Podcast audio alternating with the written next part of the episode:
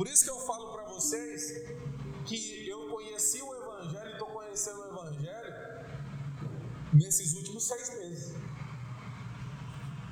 Porque é exaltando a obra de Jesus e não mais exaltando os nossos esforços, os nossos méritos, exaltando as nossas orações, exaltando os nossos jejuns, exaltando a, o quanto eu leio a Bíblia. Isso faz parte, isso é importante mas no seu devido lugar. A obra que Cristo fez está acima de tudo isso que nós fizemos, de tudo isso que nós vamos fazer, que nós devemos fazer. Então é a posição que está errada. Às vezes a gente coloca a nossa posição, que a nossa oração ela tem mais efeito que a obra que Cristo fez. Mas isso é por uma falta de entendimento. E o que eu estou mostrando para vocês é o que a nossa oração, tudo aquilo que a gente faz, o vir na igreja, o entregar o dízimo, entregar a oferta, o nosso jejum, a nossa meditação na palavra, ela tem que ser colocada no nível correto. A obra que Cristo fez, aquilo que Cristo fez, é acima de tudo. Agora, o justo viverá pela fé em quem? Nesta obra que está acima de toda e qualquer obra que a gente faz. Então, assim, o que está acontecendo comigo? E isso que eu quero explicar para vocês. Que agora, quando eu me coloco em oração, eu não tenho mais dúvida que Deus está me ouvindo, eu não tenho mais dúvida que o Espírito Santo está comigo, porque ela não está sustentada no que eu faço, ela está sustentada no que Cristo fez. O que Cristo fez já está liberado, o Espírito em nós, já está liberado o acesso ao Pai, e já está liberado sobre nós as bênçãos do Senhor, sobre nós tudo que está disponível no reino de Deus, todas as armas espirituais já está liberado. A nossa santidade é baseada no que Cristo fez e não no que eu faço. O que eu faço, ele não complementa a obra de Cristo. É isso que Paulo estava mostrando em Gálatas. Ei, o que vocês fazem não acrescenta nada Cristo fez. E se você acha que acrescenta, então você está anulando a graça. Você está anulando o mérito de Cristo. Você está anulando a obra que Cristo fez. Então, o nosso entendimento com relação à oração, à oferta, ao dízimo, ela tem que ser colocada abaixo daquilo que Cristo fez. E a nossa confiança tem que estar sustentada nesse alicerce. Aquilo que Cristo fez, Ele é meu apoio, Ele é minha vida, Ele é o meu, meu firme fundamento das coisas que eu não vejo, mas que eu espero. Por isso que eu falei semana passada para vocês lerem a respeito da fé. Sinônimo de fé é Jesus, a obra que Ele fez. É o que Ele fez me sustenta. Então hoje eu tenho muito mais confiança de entrar no, no Santo do Santo tenho muito mais confiança que eu sou um instrumento de Deus, porque isso não é baseado, não é sustentado no que eu faço, mas é sustentado no que Cristo fez. E basta eu crer, basta eu ter fé, aceitar que essa obra é perfeita e é suficiente, não precisa de acréscimo de nada. Então, meu querido, a passagem do filho pródigo ela nos ensina a respeito de um pai que acolhe aquele que estava vindo aquele que se perdeu, aquele que estava morto, coloca novamente na posição de filho, não pelo que ele fez, não pelos seus acertos, pelos seus erros, mas sim pelo amor do Pai por ele. E o Pai ensina aqueles que estão dentro de casa a como receber os que estão de fora. E nós devemos dividir. Quer outro exemplo? Outro exemplo, meu querido, está na morte, na crucificação de Cristo. Lá tinha dois ladrões. A vida toda aquele cara errou. A vida inteira aquele ladrão errou, errou, fez de errado. Mas na crucificação, ali no momento da morte dele, ele olha para, para Jesus, ele olha para o autor e consumador da nossa fé. E o que Jesus responde para ele? hoje mesmo você estará no meu paraíso. Porque é pela fé aquilo que ele já fez.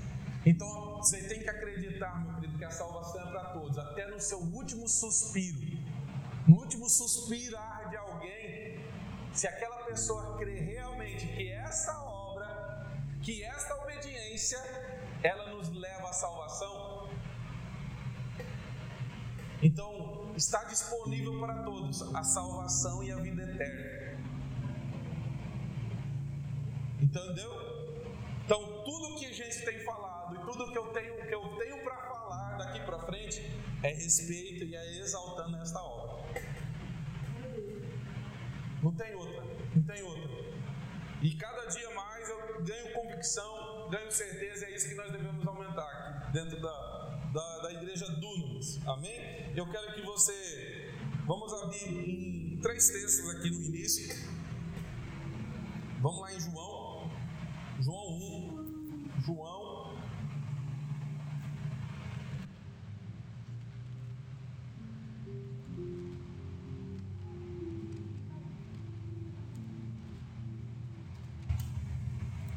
João 1, capítulo, João 1, né, capítulo, capítulo 1, versículo 1. Não é 1 João, tá? Se eu falei equivocadamente, mas é João, capítulo 1, versículo 1.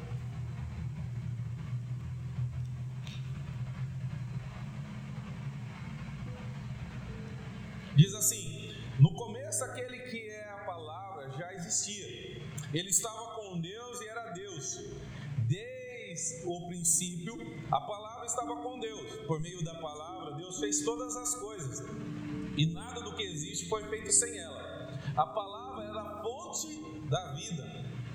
E a sua vida trouxe luz para todas as pessoas. A luz que brilha na escuridão. E a escuridão não conseguiu apagá-la. Vamos lá para o versículo 12. Preste bem atenção agora. Porém, alguém, alguns, o versículo 10. A palavra estava no mundo e por meio dela Deus fez o mundo, mas o mundo não o conheceu. Aquele que é a palavra veio para receber para o seu próprio país, mas o seu povo não recebeu. Versículo 12. Porém, alguns creram nele e o receberam. Creram nele e o receberam. E a este ele deu o direito de se tornarem filhos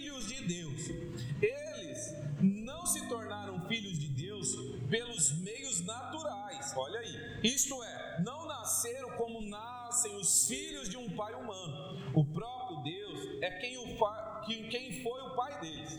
A palavra se tornou um ser humano. Ele está falando de Jesus. E morou entre nós, cheio de amor e de verdade. E nós vimos a revelação da natureza divina. Natureza que ele recebeu como filho único do Pai. João disse o seguinte a respeito de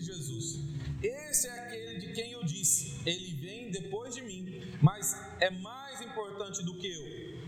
Pois antes de eu nascer ele já existia, porque todos nós temos sido abençoados com as riquezas do seu amor, olha aí, com graça e graça, ou bênçãos com mais bênção, ou graça sobre graça. A lei foi dada por meio de Moisés, mas preste atenção, mas o amor e a verdade vieram por meio de Jesus Cristo.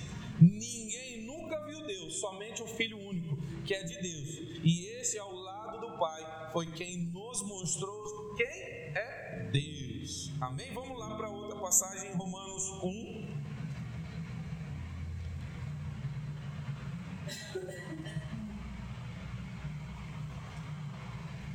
Romanos 1, versículo 16 e 17.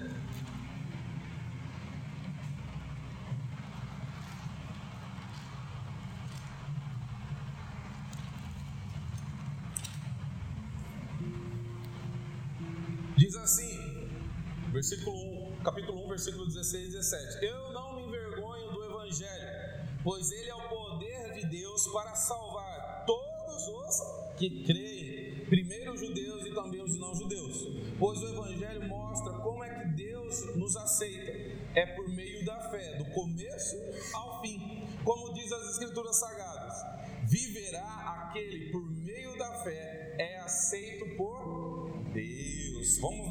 passagem, a Gálatas 3. Gálatas 3.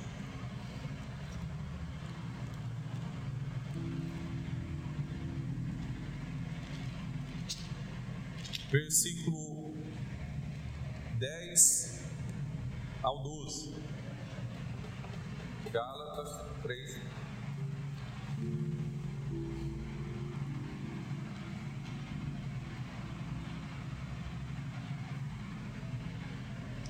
Os que confiam na sua obediência, ó, preste atenção, os que confiam na sua obediência à lei estão debaixo de maldição de Deus, pois as Escrituras Sagradas dizem: quem não obedece sempre a tudo que está escrito no livro da lei está debaixo de maldição de Deus. E é claro que ninguém é aceito por Deus por meio da lei, pois as Escrituras dizem: viverá aquele que, por meio da fé, é aceito por Deus. Mas a lei não tem nada a ver com a fé, pelo contrário, como diz a Escritura: viverá aquele que fizer o que a lei manda. Então preste atenção aqui, principalmente nesse de Gálatas. Ele está falando: os que confiam na sua obediência à lei estão debaixo de maldição. Porque é impossível para o homem cumprir todos os mandamentos. Então, é igualzinho eu falei, eu falei semana passada, igualzinho a lei de trânsito. Você é perfeito, mas uma hora que você esqueceu de dar seta, você já está errado. Então, mesma coisa aqui. Ele está falando: se você tem que cumprir toda a lei, se você quer viver pela lei, você vai ter que cumprir ela todinha. E são só 613 mandamentos, só isso. Se você erra em um, você é culpado por todas. Você paga o preço de todas, porque o preço da lei é a morte. Então, se você errou em um, você errou em todos. Você paga o preço e a condenação por todas. Então era uma maldição, porque maldição é uma coisa que eu não consigo me libertar. É uma coisa que é impossível para mim e para você. Então você quer ser justificado pela lei? Beleza, você tem todo o direito. É isso que Paulo está dizendo. Mas ele está querendo também dizer: é impossível. Outra coisa que Paulo está querendo dizer: se você está querendo viver pela lei, você está querendo que exaltar a sua obra a sua obediência. Com isso, você está anulando aquilo que Cristo fez. E quando você entra anulando a graça, aí, meu filho, é impossível, é engano. E é o que ele está dizendo, é maldição. E ele chama o Gálatas, principalmente nesse capítulo, lá no versículo 1, de Gálatas sem juízo, no minha versão, ou insensatos. Porque eles começaram pela, pela, pela fé, eles começaram certo, eles começaram pelo Espírito. Mas começaram a ser introduzido a obra de que, dizendo assim, que aquilo que Cristo fez tinha que ter um acréscimo da obra do homem. Todo acréscimo à obra do homem anula, todo esforço do homem anula a graça, todo suor do homem anula o sangue de Cristo. Todo suor do homem anula o sangue. O suor sangue para Deus? Não. Então é isso que ele está querendo dizer. Então nós não podemos colocar as nossas obras acima daquilo que Cristo fez. Aí, meu querido, nos iguala. Nós temos o mesmo nível de santidade, nós temos o mesmo nível de justificação, o mesmo nível de salvação. Diante de Deus, nós somos iguais, não tem aquele que é mais santo e o menos santo. Vocês estão entendendo? Vocês querem viver por obediência ou vocês querem viver pela fé? Essa é a primeira pergunta. Vivem pela fé. Porque uma hora ou outra nós vamos esquecer de dar certo. E aí, sabe o que, que traz? Culpa, condenação e julgo. Porque eu tenho vivido dias de feliz, felicidade.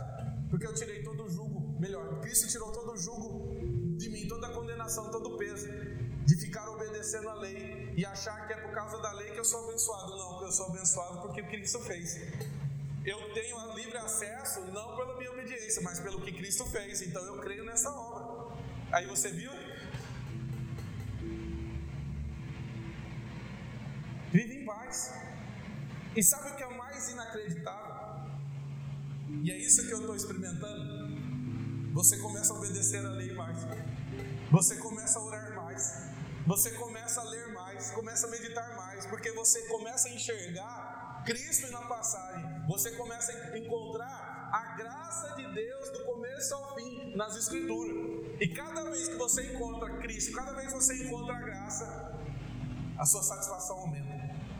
Porque cada vez você ganha mais e mais convicção de que você é salvo, de que Deus te ama, de que Deus perdoou todos os nossos pecados, que nós estamos livres de toda maldição, que hoje nós somos povo livre. E tudo aquilo que eu queria fazer, que era trabalhar na obra, me desempenhar no meu chamado, agora eu me sinto ainda muito mais capacitado, porque eu não estou mais colocando esse peso, esse jugo sobre mim. Agora o que Cristo fez me leva a essa posição. Você lembra semana passada que eu falei? E quando pedirem para você orar por uma pessoa que está endemoniada? Você vai sair correndo ou você vai lá e orar? Agora você ganha muito mais convicção, porque a que você chegar a orar para orar para essa pessoa, o inimigo ele vai tentar te acusar. Ele vai querer fazer você olhar para si mesmo, olhar para as suas obras. Mas você fala: "Não, aqui eu creio na obra que Cristo fez". E o que, que ele fez me justifica, o que ele fez me santifica, porque eu creio. Sai em nome do Senhor Jesus. Então, meu querido, o inimigo e as nossas mentes, ela vai tentar sempre nos colocar novamente para as nossas obras. E as nossas obras, elas vão levar sempre para a condenação. Quando a gente olha para o nosso passado, olha para aquilo que a gente fez, olha para os nossos erros, a gente fala: não, nós não somos merecedores de levar a palavra. Eu não sou merecedor de olhar, orar para os enfermos, tem que chamar o pastor aqui.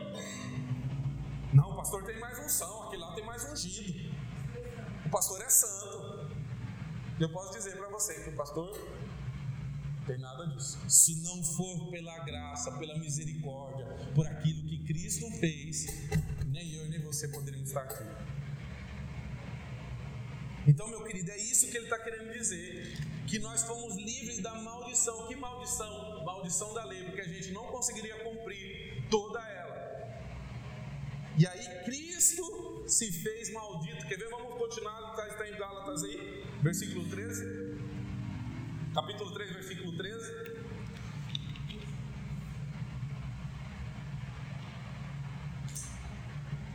Porém, Cristo, tornando-se maldição por nós, nos livrou da maldição imposta pela lei. Como diz as Escrituras: Maldito todo aquele que for pendurado numa cruz. Cristo fez isso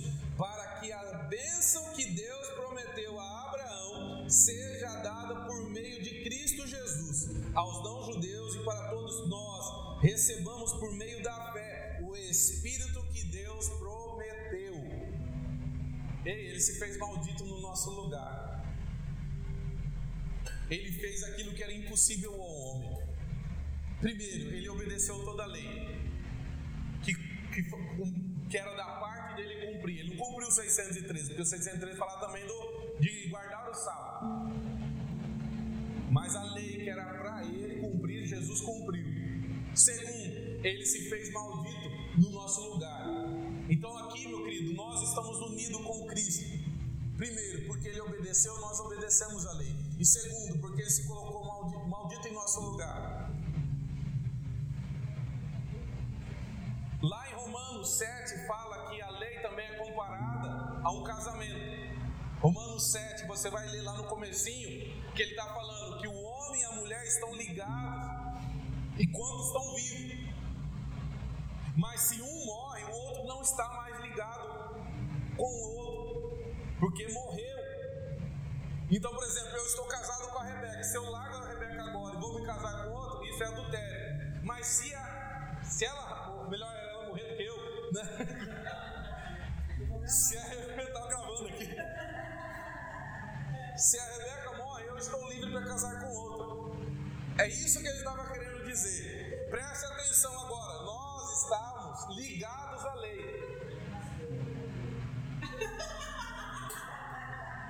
Gente, tá bom, eu morro, ela vive, então. Se era por o bem da nação, o pastor morre, a Rebeca vive, casa com outro. Então ela não está ligada mais a mim. Agora ela está livre para um novo casamento. E para isso que Cristo também morreu, porque nós estamos unidos em Cristo, aí volta Romanos 6, na sua morte. Nós nos ligamos a Cristo na morte de Cristo. Então, quando nós morremos, nós morremos para a lei. A lei não tem mais vínculo comigo e com você. Mas só que nós morremos para a lei. E Cristo ressuscitou. E nós também ressuscitamos com Ele. Então é isso, nós não estamos mais unidos à lei, nós não devemos mais nada à lei, porque nós morremos para ela e agora nós ressuscitamos com Cristo. Para não ficar só nas minhas palavras, vamos lá para Romanos 7, vocês vão ver isso. Vocês vão ver a morte de um pastor.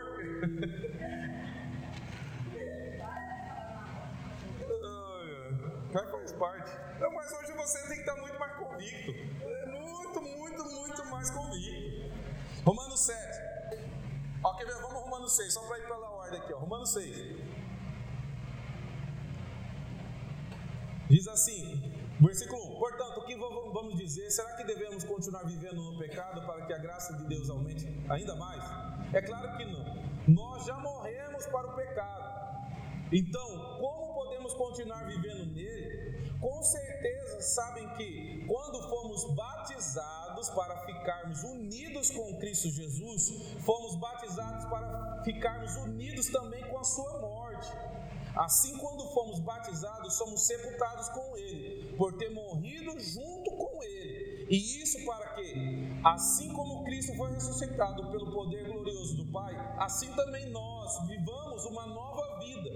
Pois se fomos unidos com Ele por uma morte igual a dele, assim também seremos unidos com Ele por uma ressurreição igual a dele. Então ele está querendo dizer: se nós estamos unidos na Sua morte, também estamos unidos na Sua ressurreição. E aí ele vem para o versículo capítulo 7, que ele está continuando a dizer a mesma coisa. Vamos lá, capítulo 7, versículo 1. Meus irmãos, vocês todos podem compreender isso muito bem o que eu vou dizer. Agora ele está colocando num contexto natural, cotidiano, para poder traduzir aquilo que ele estava falando. Vocês conhecem as leis e sabem que elas só têm poder sobre uma pessoa enquanto essa pessoa vive. E agora ele vai usar o exemplo do casamento. Por exemplo, a mulher casada está ligada pela lei ao marido enquanto ele estiver vivo. Esposo morre, aqui é eu morrendo. Mas se ele morrer, ela está livre da lei que é ligada ao marido, de modo que, se ela viver com outro homem, enquanto o marido estiver vivo, ela, se será, ela será chamada adúltera.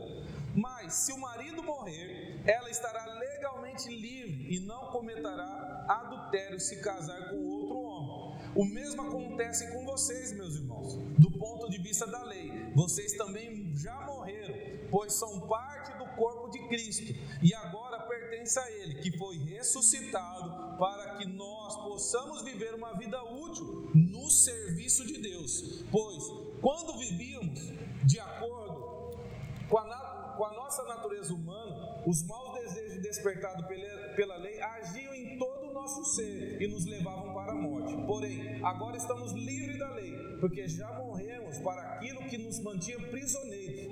Pois, por isso somos livres para servir a Deus, não da maneira antiga, obedecendo à lei escrita, mas da maneira nova, obedecendo ao Espírito de Deus. Vocês estão entendendo agora? O significado do batismo quer dizer: morremos para a lei, mas a hora que nós saímos, nós estamos falando, agora nós vivemos para Cristo. Estamos vivos em Cristo. Morremos junto com Cristo e ressuscitamos junto com Cristo. O batismo ele simboliza isso. Aquilo que é feito espiritualmente, o batismo faz isso simbolizando a nossa morte e a nossa ressurreição. A nossa morte com Cristo e a nossa ressurreição com Cristo. A nossa morte para a lei e a nossa vida para a graça de Deus. Então, viva pela graça, viva pela fé na obra que Cristo fez.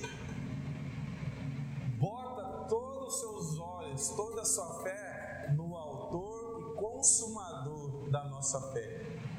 Quer ver? Vamos em Romanos 12. Nós estamos aqui em Romanos já. Romanos 12, 12 não, sempre confundo, é Hebreus 12. Hebreus 12.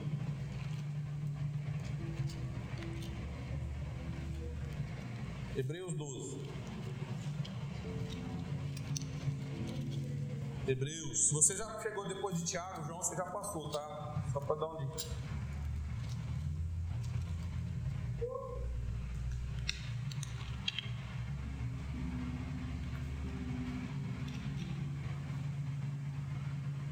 Romanos 12, versículo 1. Hebreus, Hebreus 12. Assim nós temos essa grande multidão de testemunha ao nosso redor. Portanto, deixamos de lado tudo que nos atrapalha e o pecado que se agarra firmemente em nós e continuamos a correr, sem desanimar a corrida marcada para nós. Conservemos os nossos olhos fixos em Jesus, pois é por meio dele que a nossa fé começa, e é Ele quem aperfeiçoa. Ele não deixou que a cruz fizesse com que ele desistisse, pelo contrário, por causa da alegria que lhe foi prometida, ele não se importou com a humilhação de morrer na cruz. E agora está sentada ao, do lado direito do trono de Deus, assentada à destra de Deus. Aqui eu quero falar no versículo 12, ele fala de uma grande testemunha e ele fala de algo que nos embaraça. Talvez um embaraço, e é isso que eu estava meditando, seja a maneira como nós nos relacionamos com, com Deus. Porque nós levamos a nossa vida baseada no nosso esforço, baseada na nossa religiosidade, que é aquele que puxa, eu não orei essa semana, eu nem li a Bíblia essa semana, eu nem jejuei, eu não sou ou pequei, errei essa semana. E isso nos trazia condenação, e isso nos trazia embaraço da nossa vida com Deus. Mas ele está dizendo, ei, tira todo esse embaraço. Ele está falando do pecado. O pecado ainda habita nesse corpo, mas ele não tem poder, porque nós não vivemos debaixo da lei. Nós, o Cristo quebrou o poder do pecado sobre nós. Hoje nós vivemos no nosso espírito recriado. Depois nós vamos entrar nisso. Mas ele está querendo dizer, ei, muda a sua maneira. Para mim, eu fiquei pensando nessa semana. Muda a nossa maneira de pensar. Não seja mais religioso. Não pense mais nas suas obras. Tira todo esse embaraço, tira todo esse engano. Olhe para Jesus. Toda vez que você olhar para Jesus, você vai olhar a tua vida. Você vai olhar o teu acesso para Deus. Você vai olhar a tua santidade. É olhando para Ele. Mas, pastor, porque eu devo, eu devo olhar para Jesus? Porque eu devo é, crer nisso? Porque é a maneira que Deus apresenta a salvação para mim e para você, meu querido. É através de Jesus. É a maneira que Deus quer salvar o mundo. É através de Jesus. É isso que a Bíblia fala de capa a capa. É a obra que Jesus faz que nos salva, que nos santifica. E não é a obra do homem, não é esforço do homem. O Velho Testamento era uma sombra daquilo que Deus estava fazendo e ia fazer em Jesus. Por isso que lá no, no, Velho Testamento nós encontramos Jesus, nós encontramos a graça, nós encontramos o favor de Jesus. Só que o povo se relacionava através do teu esforço. E Deus estava mostrando que não mais seria dessa forma, seria através de Jesus. E o mais interessante, meu querido, eu vou falar de algo meu pessoal. Por isso que é interessante para mim, não sei se é para você.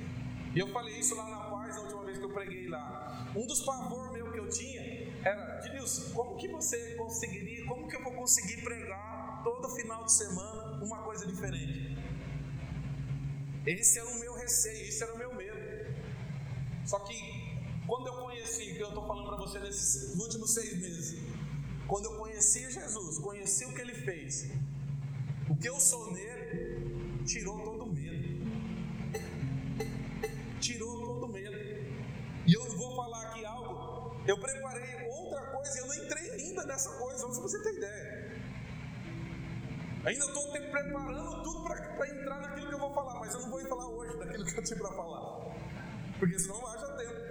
Mas agora eu percebo que eu posso ficar o dia inteiro falando e eu vou falar muitas coisas que para vocês vai ser ensinamento, vai ser para nós o nosso firmamento. Para que nós temos que mudar a nossa maneira de se relacionar, a nossa maneira de pensar, nós relacionamos com Deus, como nós, nós é, somos salvos mediante a fé. Então isso vai tirando peso, isso vai tirando culpa, isso vai tirando condenação, isso vai tirando todo o jugo, todo o fardo e vai nos dando, colocando fardos leves, suaves. E hoje fica mais prazeroso fazer a obra de Deus, fica mais prazeroso orar, fica mais prazeroso meditar na. E é isso que está mudando, é isso que está sendo interessante para mim. Porque qual que é o, o, o jugo que eu posso dizer assim? que as pessoas têm contra o Evangelho da Graça. Que o homem é salvo mediante a fé e não mediante a tua obra. Quando eu falo que a oração ela tem que ser colocada abaixo daquilo que Cristo fez, é que as pessoas acham que o Evangelho da Graça vai virar libertinagem, vai virar bagunça. Não, aceita qualquer um, qualquer um pode vir, qualquer um pode vir que já é perdoado, porque o homem se vai pela meritocracia. Se a pessoa fez, ela merece. E eu estou percebendo que quanto mais eu conheço o que Jesus fez, quanto eu mais conheço a graça dele, sem esforço algum eu consigo obedecer muito mais. Sem esforço algum eu consigo mais. Sem esforço algum eu consigo meditar muito mais. Porque não é mais uma obrigação, agora é um prazer. É um prazer. Eu acordo à noite, eu vou ler a Bíblia, eu vou estudar, eu estou dirigindo, eu estou orando. Porque eu sei, eu tenho uma grande convicção hoje que Cristo está em mim, eu estou nele. Independente da circunstância, independente do meu momento, independente se eu estou alegre, se eu estou triste, se eu estou cansado ou se eu estou super disposto, porque não é baseado no meu sentimento, não é baseado na minha razão, não é baseado naquilo que eu faço, mas é baseado naquilo que Cristo fez. E isso, meu querido, tem me dado uma grande alegria, uma grande satisfação de vir realizar a obra de Deus, de pregar o Evangelho para as pessoas. Sabe, de você passar na rua e você não medir aquilo que a pessoa está, o estado que a pessoa está, mas ir lá e falar da liberdade que ela vai ter em Cristo, da nova vida que ela vai ter em Cristo, de tudo que Cristo fez. Então eu não, eu não fico mais lá, ah, o cara é mendigo, ah, é um drogado, ah, é um bêbado, ah, ele fica morador de rua. Eu não tenho mais isso. Se veio conversar comigo, ah, vai ter que ouvir de Cristo. Eu vou perguntar do nome, eu vou perguntar como é que está a vida e eu vou falar da verdade da qual eu creio. E da verdade que nos liberta e Porque Deus não veio para julgar aqueles que já estavam julgados e condenados. Jesus veio para libertar aqueles que estavam condenados, tirar da prisão e colocar em liberdade. Como que você vai condenar alguém que já está condenado? Como que você vai julgar alguém que já está julgado? Por isso que a Escritura fala que ele não veio para julgar, porque ele já estava julgado, o mundo já estava julgado, ele veio para libertar. Só que o que nós percebemos é que a igreja também ela está colocando esse julgo, esse fardo. E por isso que muitos se afastam da igreja, por isso que muitos não querem vir à igreja. Porque a igreja veio de falar Cristo, exaltar a Cristo. Não, fica exaltando a obra do homem. Ficam medindo a obra do homem, se ela é boa, se ela é perfeita, para ela estar dentro da igreja. E aí você coloca muro de separação, quando na verdade o muro já foi quebrado, o véu já foi rasgado. E nós devemos pregar isso, essas obras, acreditar nessa obra e começar a viver, e muito mais do que viver, pregar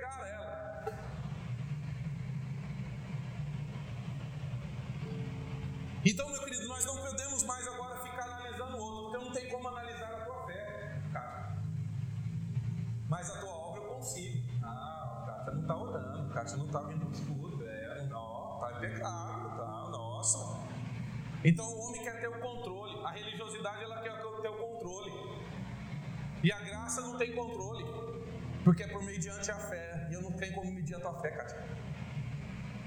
Nem se você está vindo aqui, nem se você não está vindo aqui, nem se você ora muito, se você não ora muito. Porque tem gente que ora muito e exalta a oração dela. Quantos pastores já vêm ministrar, você já viu ministrar? É, eu jejuei a semana toda e quer que Deus desça aquilo que ele jejuou, como se Deus estivesse devendo para ele. Não, agora eu orei essa semana toda, você vai ver, vai, vai, o céu vai, ser, vai abrir lá. Ué, mas o céu já estava aberto, o véu já tinha rasgado. O acesso já estava livre. Não, agora eu, eu ó, essa semana é isso que deve mudar. Que às vezes você quer orar por uma bênção e se a bênção não chega, você fala, é. Duas coisas. É, Deus, Deus não olha para mim mesmo. Aí começa, né? Deus não olha, eu sou pecador. Ou, é, acho que eu orei pouco, acho que eu orei.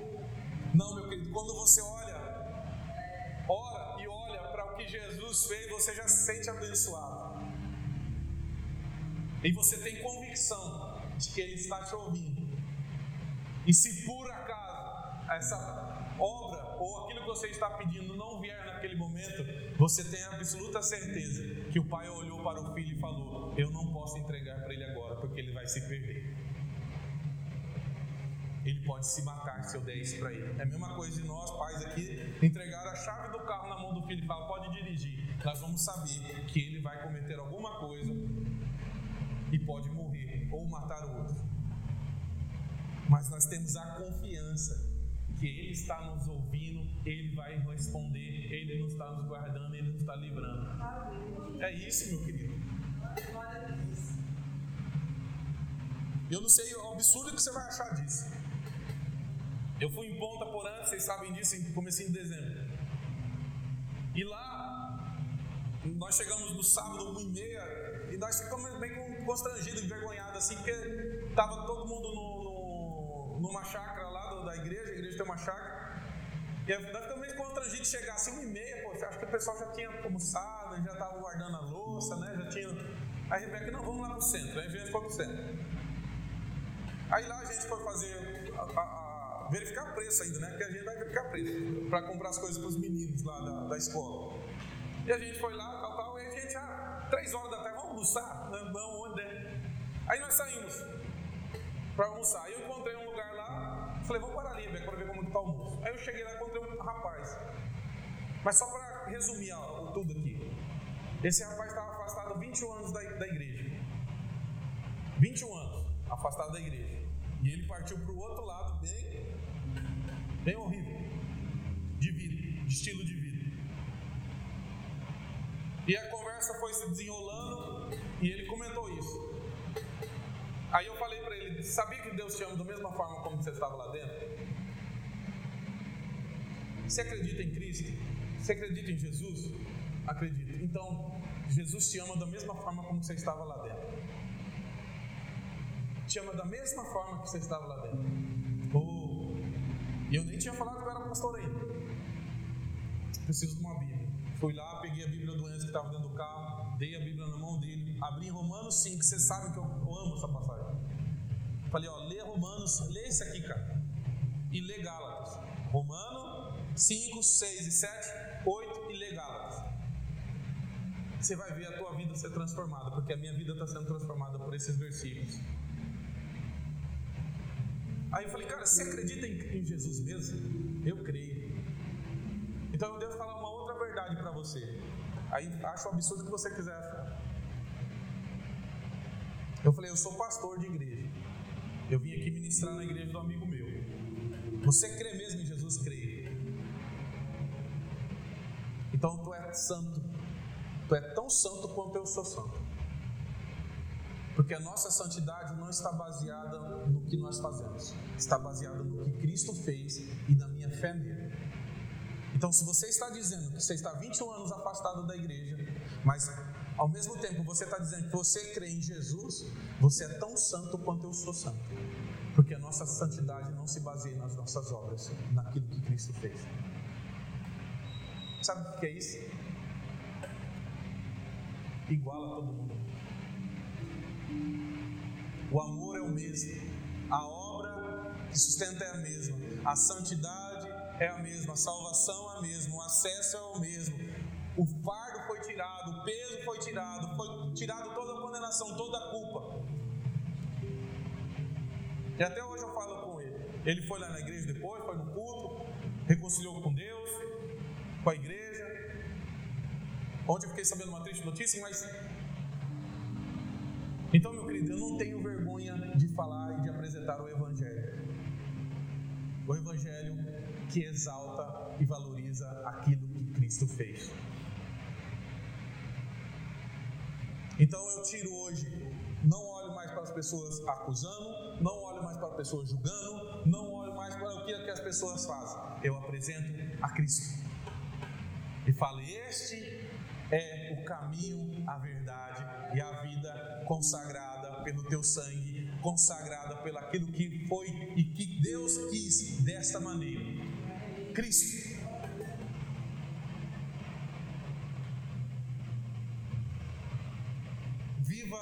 Cristo. Conheça a Cristo e vocês vão conhecer o que vocês são neles.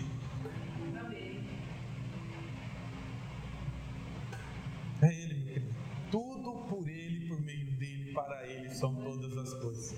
Toda honra, toda glória, todo louvor é para Ele. Tudo que nós fazemos é para Ele. Tudo que eu faço é para Ele. Tudo que eu tenho é dele. Tudo que eu sou é dele. Então, meu querido, se é dessa maneira que Ele quer, é dessa maneira que eu vivo. Não coloco mais fardo, não coloco mais peso, não coloco mais jugo, não coloco mais condenação sobre mim. Pelo contrário, vivo livre, leve e solto na graça do Senhor Jesus e no amor dele. Com certeza, muito mais confiante do amor dele, da graça, do favor dele sobre a minha vida, de que eu sou tremendamente abençoado. Em tudo, em tudo. Então é isso. É isso que nós devemos viver. É dessa maneira.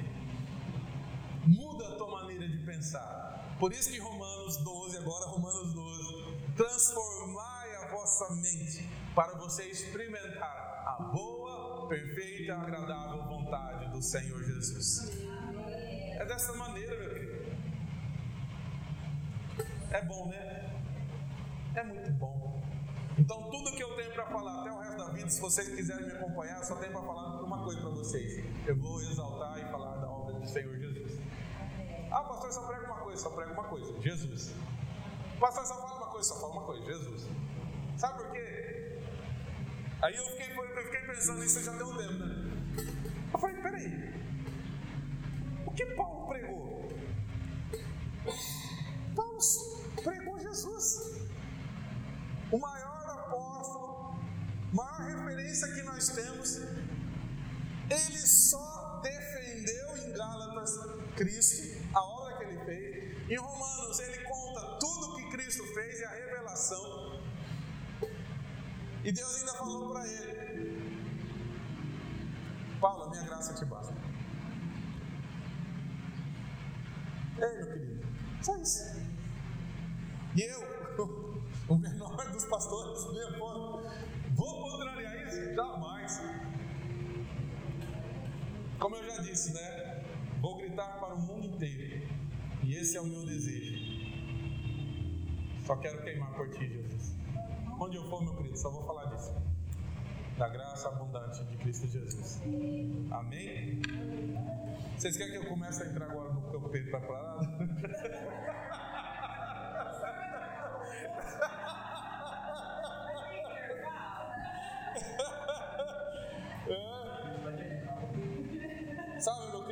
você vê tanta coisa, tanta riqueza, tanta riqueza, tanta riqueza no que Cristo fez. Não tem como, eu, eu fico assim, toda vez, eu, eu, eu, vocês devem orar assim, orar e louvar. Toda vez que você ora e louva, você começa a meditar. Medita naquilo que Cristo fez. Começa a conhecer o que Ele fez. E começa a meditar. Assim, você vai ver o quanto você vai sair alegre na tua oração. Quanto você vai ter prazer na tua oração. Eu estou aqui, mas assim, ó, eu tenho que parar, senão começo a chorar. Verdade, verdade mesmo. Então eu tenho vivido dias assim. Tudo posso naquele que me fortalece. Aí vem o refrão, tudo posso naquele que fortalece. Sou mais que vencedor em Cristo Jesus. Né? Já sou abençoado com toda sorte de bênção. Eita. Mas beleza. Se vocês não mandarem eu parar, eu fico aqui, tá? Mas é bom demais, é bom demais. Mas então vamos entrar aqui naquilo que eu preparei para a semana que vem. Com a graça de Deus. Amém? Vamos colocar de pé.